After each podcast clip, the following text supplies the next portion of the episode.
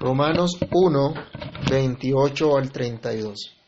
Y como ellos no aprobaron tener en cuenta a Dios, Dios los entregó a una mente reprobada para hacer cosas que no convienen, estando atestados de toda injusticia, fornicación, perversidad, avaricia, maldad, llenos de envidia, homicidios, contiendas, engaños y malignidades murmuradores, detractores, aborrecedores de Dios, injuriosos, soberbios, altivos, inventores de males, desobedientes a los padres, necios, desleales, sin afecto natural, implacables, sin misericordia, quienes habiendo entendido el juicio de Dios, que los que practican tales cosas son dignos de muerte, no solo las hacen, sino que también se complacen con los que las practican. Oremos. Padre que estás en los cielos, en el nombre del Señor Jesús, damos gracias por tu palabra en esta hora. Y te imploramos, Señor, que a través de ella quieras hablar a nuestras vidas, quieras llenar nuestros corazones de tu gozo, quieras permitirnos, oh Dios, honrar tu nombre, bendecir tu nombre, permítenos deleitarnos en ti y estar atentos a esta enseñanza, poder descansar en ti, Señor, descansar en lo que tu palabra nos enseña. Guíanos para la gloria tuya, en el nombre de Cristo el Señor. Amén. Bien, hermanos, entonces el día de hoy nos corresponde continuar con nuestro estudio acerca de este juicio divino por causa de una mente depravada. Y lo primero que debemos mirar es que en el capítulo, todo el capítulo 1, nos estaba ah, haciendo un recorderis de cuál es el estado, cuál es la condición del ser humano. Y se nos presenta ahora acá la conclusión de cuál es el estado del hombre sin Dios, de cuál es la triste condición de la humanidad que aborrece a Dios. Pero esta condición también es el castigo o el resultado de haber aborrecido, de haber rechazado aquel que nos amó con su gran amor. Pero hermanos, miren en la condición triste que tiene la humanidad, pero la condición de la cual Dios nos sacó. La condición de la cual el Señor tuvo a bien librarnos. Y no solo a nosotros, sino también a varios miembros de la iglesia de Roma en la época del apóstol Pablo. Pablo entonces está mostrando que los gentiles, los que nunca han conocido la ley de Dios, los que no nacieron siendo parte del pueblo del pacto, de esa comunidad de Dios que Dios había señalado con su pueblo, están ahora bajo el juicio de Dios a causa de sus pecados. Por lo tanto, no hay manera en que puedan ser salvos, no hay forma en que puedan cambiar. De hecho, más adelante vamos a ver que tampoco pueden de modo de modo que la única forma de salir de esta condición es creyendo, confiando, descansando solamente en Cristo. La única esperanza para ser libres de la condenación eterna. Lo único que espera un mundo sin Cristo, un mundo que aborrece a Dios, es la condenación eterna. De modo que la condición de ese pueblo que no está llamado pueblo de Dios es muy deplorable, es muy miserable es una condición en la que no pueden ser salvos a menos que Dios de manera sobrenatural quiera actuar. Pero ¿cómo creen ustedes que Dios va a querer salvar a un pueblo pecador, a un pueblo que aborrece el que aborrece la palabra de Dios, que aborrece la, la misma creación de Dios? Reflexionemos un poco entonces en esta triste condición de la humanidad y veamos que lo primero que se advierte en este pasaje es que una mente depravada es señal del juicio divino. Ese es nuestro primer punto en este, en este pasaje. El versículo 28 nos dice, y como ellos no aprobaron tener en cuenta a Dios, Dios los entregó a una mente reprobada para hacer cosas que no convienen. Es la tercera vez que encontramos en este pasaje la frase Dios los entregó. El versículo 24, el versículo 26 y ahora en el versículo 28. La misma frase, Dios los entregó, por lo tanto no cabe duda que una mente depravada o reprobada, condenada a las penas eternas, es una señal del juicio divino, del abandono de Dios a todo aquel que le ha rechazado. Es una consecuencia del pecado del ser humano en su soberbia al levantarse contra Dios, por no tener o por no retener el conocimiento de Dios. Ya se nos ha dicho que el conocimiento de Dios se manifiesta en su creación. Su eterno poder y deidad se hacen claramente visibles en toda la creación. Pero al hombre no le pareció bien retener este conocimiento de Dios para rendirle tributo, para darle gracias. El ser humano que ha crecido en sus propios razonamientos, que se ha hecho sabio en su propia opinión, le ha parecido inútil retener el conocimiento de Dios. Le ha parecido mm, poca cosa, no, no, como, no, no, lo han visto como algo necesario.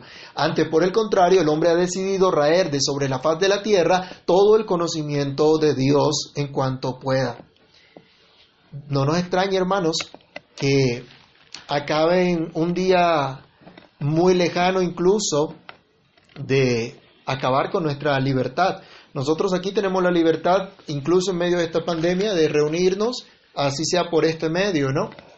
Hay otros lugares donde ya esto no se, no se puede dar. Pero va a llegar el día en que pueden incluso impedirnos confesar nuestra fe, impedirnos cumplir eh, con, dar a conocer la, la esperanza que tenemos, con prohibirnos estas cosas. Pero sabemos que entonces tendremos que actuar como los apóstoles, obedeciendo primero a Dios antes que a los hombres, sin temer al que puede dañar, al que puede matar el cuerpo, pero no puede hacerle absolutamente nada al alma, sino temiendo a aquel que puede destruir el cuerpo y el alma en el infierno para siempre. El apóstol dice entonces que en un mundo pagano que anda sin Dios, en un mundo que se ha hecho un Dios a su medida, que ha rechazado el conocimiento del Dios vivo y verdadero, también ese mundo ha sido rechazado por Dios mismo. Ha sido entregado por Dios mismo a una mente reprobada por seguir sus disposiciones depravadas. Esto es lo que nos está diciendo acá nuestro texto. Dios los ha dejado en esas disposiciones depravadas. No les ha dado la gracia de ser estorbados, de ponerle freno a sus malos pensamientos, de modo que sigan actuando conforme a ellos. De modo que el día del juicio, cuando el Señor de a cada quien según sus obras, será justo el castigo por su maldad. La raza, a la raza humana le pareció inútil retener el conocimiento de Dios y por eso Dios les entregó a una mente depravada para hacer, como dice nuestro versículo, cosas que no convienen. El mundo que nos rodea, que sigue las disposiciones de su depravada mente, de su depravado corazón, están bajo el juicio de Dios. Estas palabras son fuertes y son ciertas. El mundo que aborrece a Dios está siguiendo sus depravaciones, porque están bajo el juicio de Dios, bajo la ira de Dios. Y no crean, hermanos, que este mundo se va a burlar de Dios. La Biblia nos enseña en Gálatas 6, del 7 al 8, que nadie se burla de Dios. El apóstol Pablo decía a los Gálatas, no os engañéis, Dios no puede ser burlado, pues todo lo que el hombre sembrare, eso también segará. Porque el que siembra para su carne, de la carne segará corrupción, mas el que siembra para el espíritu, del espíritu segará vida eterna. Pero ¿qué es lo que siembra aquel cuya mente se ha pervertido? ¿Qué es lo que siembra aquel que ha dejado de ser útil al propósito de su existencia? ¿A qué conduce una mente depravada? Y ese es nuestro segundo punto. Una mente depravada conduce a una vida de completa maldad. Una mente depravada siembra en corrupción, como decía aquí Gálatas. Una mente depravada es lo que tiene un mundo que aborrece a Dios, un mundo impío. Eso es lo que siembra el mundo impío. Por lo tanto, ¿qué creen ustedes que va a cegar, que va a recoger? No podrá hacer nada bueno, ya que cultiva para su mente depravada, para una vida vaciada de lo bueno, pero llena de todo lo malo. Veamos nuevamente el versículo 29, donde comienza a agruparse los pecados y Pablo presenta un primer grupo de, pecados con esta frase. Dice que estando atestados de toda, es decir, totalmente llenos, colmados a plenitud de, y continúa el versículo, injusticia, fornicación, perversidad, avaricia, maldad. Algunos consideran que esta lista no en esta lista no debe aparecer la palabra fornicación por haberse tratado en los versículos anteriores, cuando vimos el caso de la inmoralidad sexual y un ejemplo específico como la homosexualidad. Pero ustedes ven que Pablo, Pablo no evita repetir, no evita enfatizar la enseñanza del Señor. Pablo, entonces, ¿por qué habría de omitir esta palabra aunque se haya trabajado ya? Si aquí lo que está es listando la serie de, de, pecados, entonces no hay razón para suprimir este pecado de la lista que relaciona el apóstol Pablo en este momento.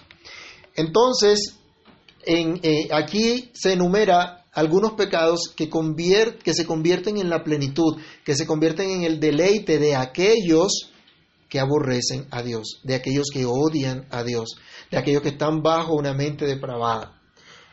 Y comienza diciéndonos que se deleitan, este tipo de personas se deleita, una mente depravada se deleita en cometer injusticia. Vamos al versículo 18 de Romanos 1 y recordemos lo que nos decía este versículo. Porque la ira de Dios se revela desde el cielo contra toda impiedad e injusticia de los hombres que detienen con injusticia la verdad. Una mente depravada se deleita en cometer injusticia y detener con injusticia la verdad, como dice acá este versículo. Y yo les pregunto a mis hermanos, ¿no les parece injusto que, por ejemplo, las ayudas para las personas más necesitadas en esta pandemia en nuestro país sean desviadas y entren a enriquecer a los ladrones que están acostumbrados a hurtar los recursos del erario público?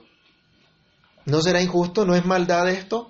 ¿No les parece injusto que los asesinos condenados, terroristas que han destruido nuestra nación, se beneficien hoy de nuestros impuestos, ocupen altas dignidades gubernamentales sin, saber, sin haber dado alguna muestra de verdadera reconciliación? ¿No les parece injusto que una persona sea asesinada por robarle un celular, por quitarle sus pertenencias? ¿No les parece injusto que estos ladrones no sean judicializados? ¿No les parece injusto que nuestra justicia terrenal se tuerza para favorecer al que hace lo malo y castigar al que hace lo bueno, yendo en contravía de lo que Dios le ha instituido? Eso es lo que hace una mente depravada. Una mente depravada conduce también, de acuerdo a este listado, a una vida totalmente llena de inmoralidad sexual, como vimos en los versículos 24 al 27 que ya estudiamos. Esto es lo que vemos en los medios de comunicación, esto es lo que nos venden los medios de comunicación, lo que promueven algunos de nuestros gobernantes y que pretenden imponernos como algo normal. Pero Dios, ¿qué nos dice acerca de esto? Simplemente que eso es pecado, que es inmoralidad, que es fornicación, como dice nuestro texto. Una mente depravada conduce a una vida llena de perversidad, a una vida llena de malicia, de iniquidad, una vida que encuentra deleite en hacer lo malo. Es lo que podemos entender en esta lista primera que se nos da acá. Entonces, una mente depravada, según este versículo, conduce a una vida llena de maldad en general. Una mente reprobada, es decir, condenada a las penas eternas, está vaciada de cualquier cosa según de cualquier cosa buena según Dios. Y esta es una verdad que tenemos que proclamar nosotros sin temores. Esta es una verdad que a pesar de las dificultades que nos puedan traer, debemos comunicarla, porque es la verdad de Dios. Los líderes mundiales han desechado a Dios y han considerado que pueden encontrar algo bueno en el corazón del hombre, que aún en los afectos del hombre pueden encontrar algo de bondad. Algunos esperan de pronto un mundo más solidario después de esta pandemia, ¿no?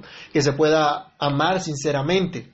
Pero lo cierto, hermanos, es que el hombre natural está muerto en sus delitos y pecados.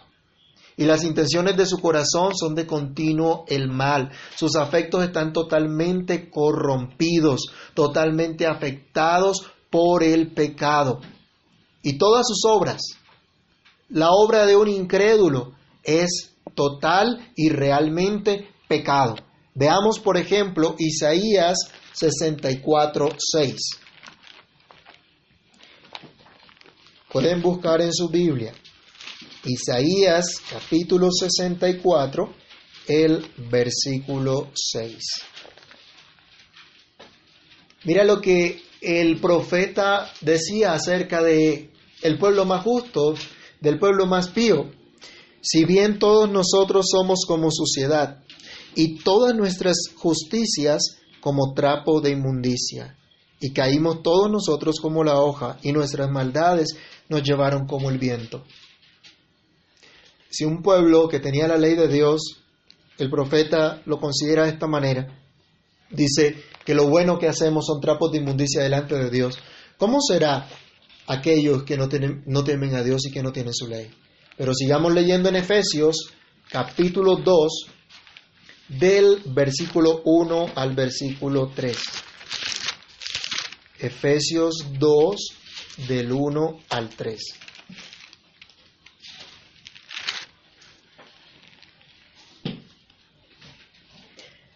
Y Él os dio vida a vosotros, cuando estabais muertos en vuestros delitos y pecados, en los cuales anduvisteis en otro tiempo, siguiendo la corriente de este mundo, conforme al príncipe de la potestad del aire, el espíritu que ahora opera en los hijos de desobediencia, entre los cuales también todos nosotros vivimos en otro tiempo en los deseos de nuestra carne, haciendo la voluntad de la carne y los pensamientos, y éramos por naturaleza hijos de ira, lo mismo que los demás. Pablo escribiendo a la iglesia que había sido rescatada de su vana manera de vivir, les dice, ustedes estaban muertos en delitos y pecados. Y así está todo aquel cuya mente está corrompida, cuya mente está reprobada o depravada, como titulamos en nuestro estudio del día de hoy. Pero vamos también a los salmos. Y recordemos lo que dice el Salmo 14, del 1 al 3. Para que entendamos que definitivamente no hay nadie que haga realmente el bien según Dios. Dice el necio en su corazón, no hay Dios. Se han corrompido, hacen obras abominables, no hay quien haga el bien. Jehová miró desde los cielos sobre los hijos de los hombres para ver si había algún entendido que buscara a Dios. Todos se desviaron, a una se han corrompido. No hay quien haga lo bueno, no hay ni siquiera uno. Hermanos, el mismo Señor Jesucristo nos dijo que bueno solo hay uno, y ese es Dios, Marcos 10:8. Y no puede haber bondad entonces en ninguno que no haya sido regenerado por el Espíritu Santo. Regresemos a Efesios capítulo 5, versículo 9 y escuchemos el testimonio del apóstol Pablo a este respecto. Efesios 5, 9.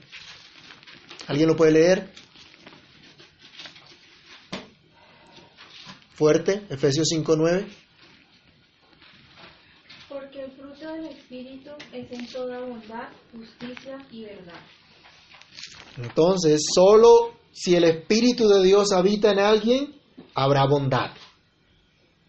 Producto de la obra del Espíritu de Dios. Entonces, una mente depravada conduce a una vida llena de envidia, engaños y muerte.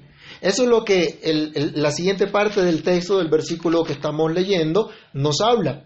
El siguiente grupo que lista acá el apóstol Pablo señala, están llenos de envidia, homicidios, contiendas, engaños y malignidades. Hablemos un poquito acerca de estas cosas. Una mente depravada no concibe el bienestar de otro.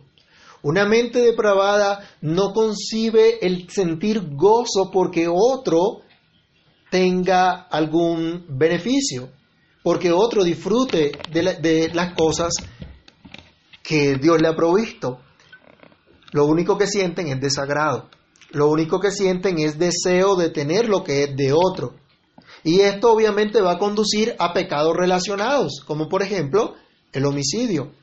Les decía ahora rato si no les parecía injusto que alguien eh, fuese, eh, le, le, quitara sus pertenencias, que otro le robara sus pertenencias.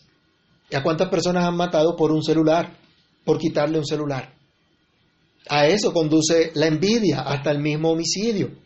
¿Qué es lo que promueve el discurso de odio entre clases en la política, por ejemplo? No promueve la envidia, no promueve el odio, no lleva, no, no, tiene un discurso envidioso en realidad. ¿Qué es lo que siente aquel que no le gusta trabajar, que no le gusta estudiar por un empresario que prospera? ¿Será que siente eh, alegría y dice qué bueno? Qué bueno que esa persona siga adelante. La mayoría no. ¿A qué lo conduce este sentimiento? ¿No serán a los homicidios? Vayamos a Marcos capítulo 15, versículo 10. Evangelio según San Marcos en el capítulo 15, el versículo 10. ¿Qué fue lo que pasó con el mismo Señor Jesús? ¿Qué fue lo que hicieron con él? Cuando él es sentenciado a muerte y está ante Pilato, se nos dice que porque conocía que por envidia le habían entregado los principales sacerdotes. Aquí se nos dice la razón por la cual le entregaron los principales sacerdotes ante Pilato al Señor Jesús para que lo asesinaran, para que lo mataran por envidia, porque tenían envidia. Entonces, si Cristo mismo fue entregado a muerte por la envidia de sus enemigos, ¿no hemos visto en la historia de nuestra nación la cantidad de asesinatos también por eso mismo? Es un mal muy terrible. Miremos la advertencia que Santiago hace a la iglesia. Santiago capítulo 4, versículos 1 al 3 la epístola universal de Santiago, capítulo 4, versos 1 al 3. Mire la exhortación fuerte para la iglesia. ¿De dónde vienen las guerras y los pleitos entre vosotros? ¿No es de vuestras pasiones las cuales combaten en vuestros miembros? Codiciáis y no tenéis, matáis y ardéis de envidia y no podéis alcanzar Combatís y lucháis, pero no tenéis lo que deseáis porque no pedís. Pedís y no recibís porque pedís mal para gastar en vuestros deleites. Mire toda la maldad que hay en el corazón del ser humano, en sus pensamientos. Esto dice, lo que estamos estudiando en, Romanos, se nos dice que es una mente depravada. Pero la iglesia se le advierte, usted no puede andar como aquellos que no conocen al Señor, que no tienen temor de Dios en su corazón. Los pleitos, la guerra, por la envidia, los malos deseos, por querer lo que es de otro, por pedir lo que está mal, lo que no conviene, lo que no es agradable a Dios. Todo esto está entrelazado, hermanos. La envidia, los homicidios, traen a su vez contiendas y engaños y el deseo enconado de hacerle daño a alguien. Eso se llama aquí en nuestro texto de estudio malignidades. Y yo les pregunto, ¿no está la gente envidiosa dispuesta a pelear constantemente? Andar peleando por todo porque están llenos de envidia? ¿No están constantemente sembrando la discordia aquellos que no tienen contentamiento y que solo piensan en hacer lo malo? ¿No son las redes sociales, por ejemplo, un vehículo propicio para llevar esas discordias? ¿Ha escuchado de las fake news? ¿De las falsas noticias en, en las redes? Colocan cualquier, alguien inventa algo o tergiversa una verdad y ya la convierte en una mentira. Y salen otros tontos peleando y sumándose a favor, en contra y se, y se arma la, la discordia. No inventan, no, inventan lo que no, lo que no existe y algunos empiezan a, a pelear unos con otros. No está esto todo relacionado con la misma traición, con la hipocresía, aquellos que se dicen ser eh, leales y terminan traicionando a los demás, con aquellos que aparentan amabilidad delante de los demás, le hablan con, con mucha amabilidad, pero por dentro lo que están sintiendo es odio por las personas. De todas estas cosas dice la escritura, de esta cosa está lleno aquel que tiene una mente depravada. Algo totalmente distinto a lo que nos dice la Escritura de aquel que ha sido rescatado por Cristo y que cada vez es lleno del Espíritu Santo. En Efesios 5:18 el apóstol llama la atención a la iglesia antes ser llenos del Espíritu. Mire el contraste, ¿no? El impío está lleno de qué cosas? De envidias, de celos, de contiendas, de malignidades. Pero el que es de Dios está lleno del Espíritu Santo. Una mente depravada entonces conduce a una vida de odio y destrucción. Eso es lo que estamos viendo ahora y, viene la lista más larga de los versículos 30 al 31. Miremos Romanos 1, 30 al 31. Nos dice que esta gente, que aquellos que tienen esta mente depravada, son murmuradores, detractores, aborrecedores de Dios, injuriosos, soberbios, altivos, inventores de males, desobedientes a los padres, necios, desleales, sin afecto natural, implacables, sin misericordia. ¿Cómo ven ustedes estos calificativos, estas cualidades de las personas? Terrible, ¿no les parece? ¿Conoce usted a algunas personas que vivan constantemente practicando este tipo de pecados que se nos lista acá? ¿Será esta la condición de nuestra sociedad el día de hoy? ¿Era tal vez la condición de la sociedad en la época del apóstol Pablo? Durante el poderío del imperio romano. Una mente depravada entonces, se nos dice acá, se goza en susurrar, estos son los murmuradores, en susurrar a oídos de otros lo que no les consta acerca de otras personas. La Biblia prohíbe al pueblo de Dios andar en chismes. No debemos estar chismeando. Y si a usted no le consta algo, una noticia, y usted la republica en Facebook, ¿qué está haciendo?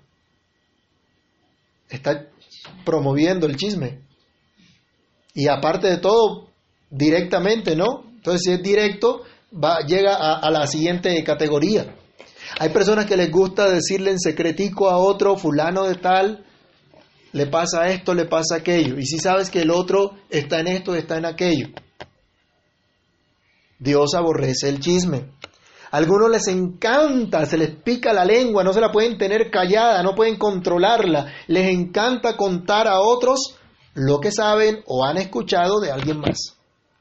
Y le añaden un poquitico, ¿no? Y va creciendo una, una bola de nieve. No les importa guardar la honra de las demás personas, violando el mandamiento que nos dice, honra a tu padre y a tu madre, que por extensión es a toda autoridad e incluso a nuestro propio prójimo. Pero también el mandamiento de conservar nuestra vida, pero también la de otros cuando se dice, no matarás. Entonces, estas personas abiertamente están desobedeciendo el mandamiento de Dios. Y hay algunos todavía más osados que no solamente escuchan el secretico, sino que a voces lo publican. Son directos, son fronteros para decir chismes. Son detractores, es decir, calumniadores. Inventan cosas falsas de otras personas para destruir su honra.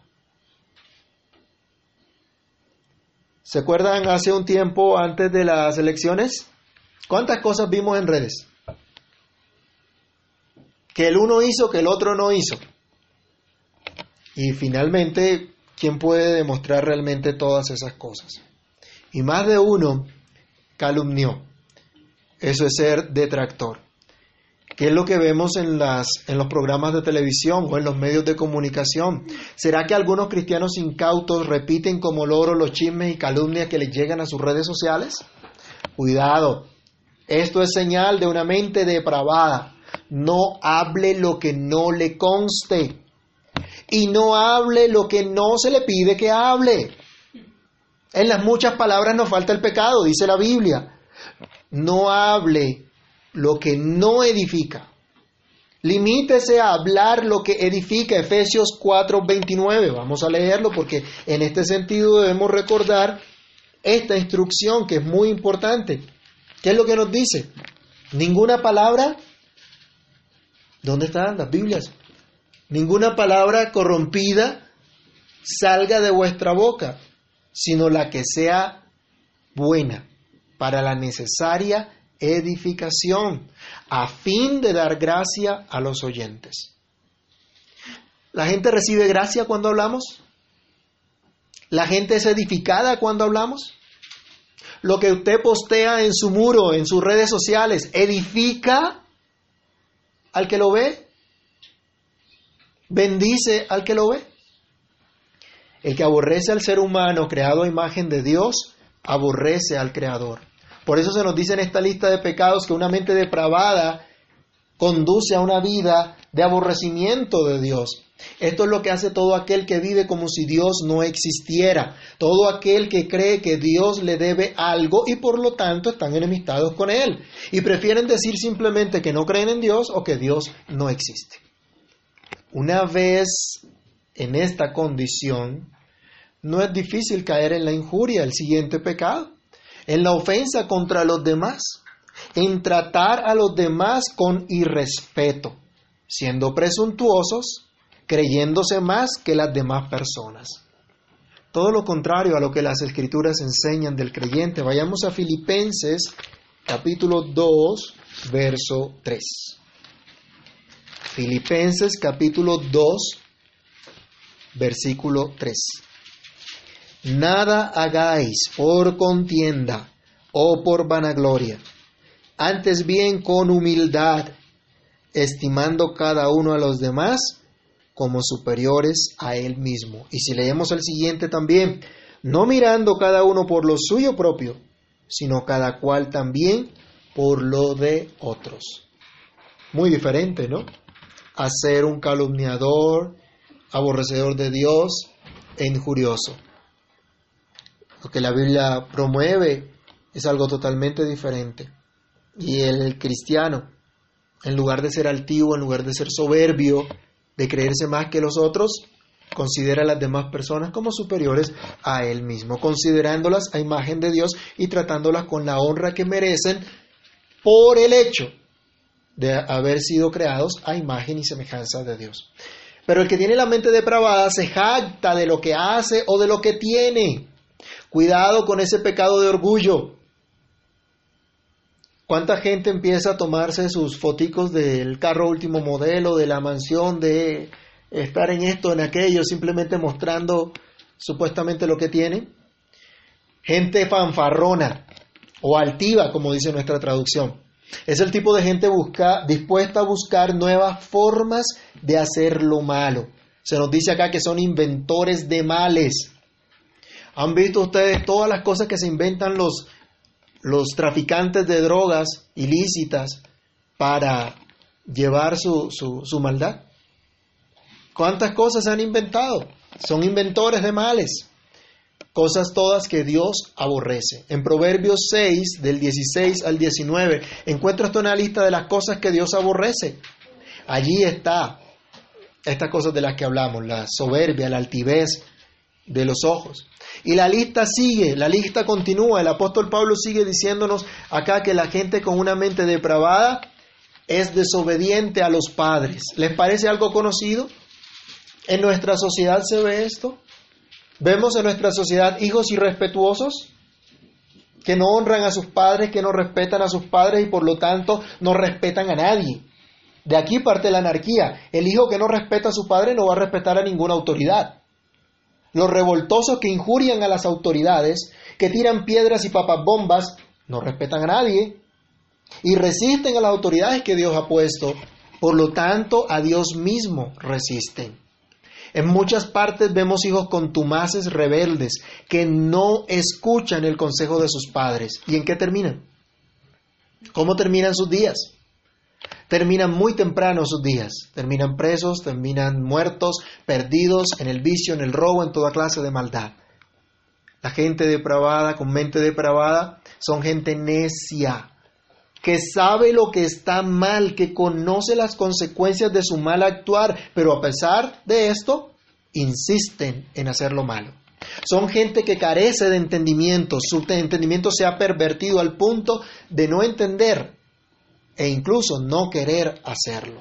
Esa es la triste condición de todos aquellos que se han rebelado contra Dios, de todos aquellos que han sido entregados entonces por Dios a una mente depravada para hacer cosas que no convienen. Entre ellas está el ser desleales o violadores del pacto. Gente que no cumple sus promesas. ¿Alguien le ha pedido plata prestada y, y se ha quedado sin pagarle? Por ejemplo, gente que no cumple, que pide prestado y no paga. ¿Cuántos matrimonios disueltos porque no se ha cumplido la promesa que se ha hecho? Gente en la cual no se puede confiar nada. Mire lo que pasa en algunos de nuestros funcionarios. Se les comisiona que administren los recursos de la nación y ¿qué hacen? Los guardan para el bolsillo que no es.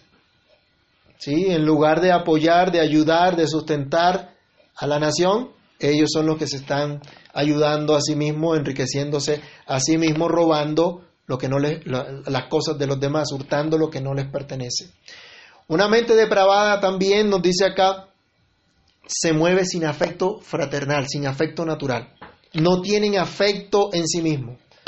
Miren que los paganos de la época del apóstol Pablo y antes acostumbraban, por ejemplo, a eh, entregar sus hijos a Moloch, a los ídolos, en una hoguera. ¿Se pueden imaginar eso? Que lancen a un bebé a una hoguera en sacrificio a un ídolo. Es algo espantoso. Y uno dice, ¿qué afecto pueden tener? No tienen ningún afecto. Pero los más modernos de los romanos eh, mataban a los bebés recién nacidos si salían con algún defecto físico. O los abandonaban para que se murieran, los botaban. ¿Qué afecto vemos en eso? Y los más modernos de hoy, ¿qué es lo que hacen? Matan a los bebés en el vientre de sus madres. Pero como son tan modernos, tan civilizados, dicen, esto eh, está bien. Eso es una muestra de aquellos que están sin afecto natural. Eso es una evidencia, una señal de que se está bajo el juicio de Dios. Así que ojo, ojo hermanos con apoyar a aquellos, aquellos políticos pro aborto. Ojo con esas filosofías de que mi cuerpo es mío y sobre él mando yo. Todo le pertenece a Dios y le tendremos que dar cuentas un día. Por eso, hermanos, ustedes ven que la, la gente hoy día está, su entendimiento está totalmente entenebrecido. Ven una foto de otro planeta y dicen, uy, hay señales de vida. Pero a un bebé de siete meses lo matan en el vientre de su madre y dicen, no, eran solamente un grupo de células. Qué inconsistencia más terrible. Esos mismos de mente abierta y pluralista, como se llaman, la Biblia los dice una mente como depravada, es lo que estamos estudiando, una mente depravada, pero ellos gritan que tienen derecho a matar a los niños no nacidos. Esos mismos de mente abierta pluralista entonces tildan de intolerantes a los que no piensen como ellos, a los que no sean tan pluralistas. O sea, filosóficamente es inconsistente. Pero esta gente son implacables. Son gente que no está dispuesta a hacer ningún acuerdo con otros, a menos que se trate de imponer sus propias condiciones. Entonces el que ha sido entregado a una mente depravada, a una mente reprobada, experimenta una vida sin misericordia. Una vida que no le interesa el bienestar del otro, que no le interesa ayudar a otro, sino buscar su propio beneficio. Así sea un político altruista, de que done su salario para ayudar a los más pobres. Ese político altruista da de lo que le sobra. No está dispuesto a pasar penurias para favorecer al, al desvalido. Solo uno estuvo dispuesto a darse todo, a empobrecerse a sí mismo para enriquecernos a nosotros, a morir en una cruz para darnos vida a nosotros, a padecer en nuestro lugar para hacernos justos a nosotros a ser objeto de toda clase de injuria, maltratos y burlas para asegurarnos vida eterna a nosotros. Solo en Cristo puede haber verdadera misericordia y solo en Él podremos nosotros aprender a ser misericordiosos. Fuera de Cristo, solo estaremos expuestos, como los demás, a tener una mente depravada a una vida sin misericordia. Qué terrible, hermanos, es entonces desechar a Dios. Pero más terrible todavía ser desechado por Dios, ser entregados por Él a una mente depravada. Qué terrible es la condición de un mundo sin Dios. Definitivamente no hay esperanza fuera de Cristo. No hay forma de evitar la ira de Dios viviendo en un pecado desenfrenado, viviendo una vida de aborrecimiento a Dios y de aborrecimiento a los que fueron hechos a imagen y semejanza de Dios. Miremos, hermanos, hoy nosotros de dónde el Señor nos ha sacado, del hueco de la cantera de donde fuimos arrancados y seamos agradecidos. Gracias demos a Dios por nuestro Señor Jesucristo que como dice la Escritura, nos ha sido hecho por Dios sabiduría, justificación, santificación y redención. Alabado sea el nombre de aquel que nos salvó y nos libró de la condenación. Así que seamos humildes y temamos, pues en otro tiempo estuvimos en la misma condición de aquellos que hoy andan con una mente depravada, entregados a sus disposiciones depravadas. Y roguemos que Dios los quiera librar. A esos que conocemos, que sabemos hoy por la palabra de Dios que están bajo juicio, que Dios los quiera libertar, que Dios les quiera dar la gracia de conocerle.